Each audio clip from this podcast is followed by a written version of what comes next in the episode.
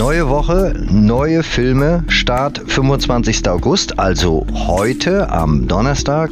Und einer, der das wie immer viel besser weiß als wir alle zusammen, ist Theaterleiter Andreas Brüter vom Cinestar in Wismar, den wir aus terminlichen Gründen heute telefonisch begrüßen. Hallo. Hallo. Andreas, erzähl uns kurz, worauf dürfen sich die Kinofans ab heute freuen? Ja, wir haben ab heute wieder zwei neue Filme. Zum einen ist es die Känguru-Verschwörung, ein Nachfolgerfilm von den sehr erfolgreichen Känguru-Chroniken. Auch wieder mit der Originalstimme des Kängurus, Marc-Uwe Kling, der zum ersten Mal auch der Regisseur ist und auch den Podcast oder auch Bücher geschrieben hat. Und in diesem Teil geht es diesmal darum, dass die beiden, also so der Hauptdarsteller Marc-Uwe und das Känguru eine Wette abschließen. Ob sie es schaffen, die Mutter der Freundin umzumogeln. Die leugnet nämlich die Klimakrise. Und sie wollen es schaffen, dass sie das nicht mehr tut. Und darauf geht eine Wette. Wie es ausgeht, erfahren Sie im Film. Ich wollte gerade sagen, verrat hier nichts, mein Lieber. Ne? Dann haben wir eine Romanze, ein Drama.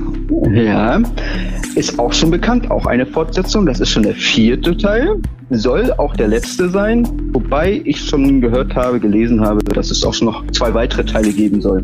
Aber es geht um den Film After Forever. Das ist sozusagen der letzte abschließende Teil der After Passion-Reihe. Und da geht es um Tessa und Hardy, die sich so gefunden haben und schon eine Weile zusammenleben und jetzt halt so ein paar weitere Probleme durch das Zusammenleben bekommen. Welche erfährt man natürlich im Film. Wahrscheinlich auch, weil sie erwachsener geworden sind, oder? Richtig. Sie sind halt nicht mehr so eine kleine Jugendlichen, sondern sind jetzt schon ein bisschen älter geworden. Siehst du, im Alter werden wir alle ruhiger. Ich habe gesagt, es gibt noch Hoffnung, auch bei uns beiden. Ja, das sowieso. Ne?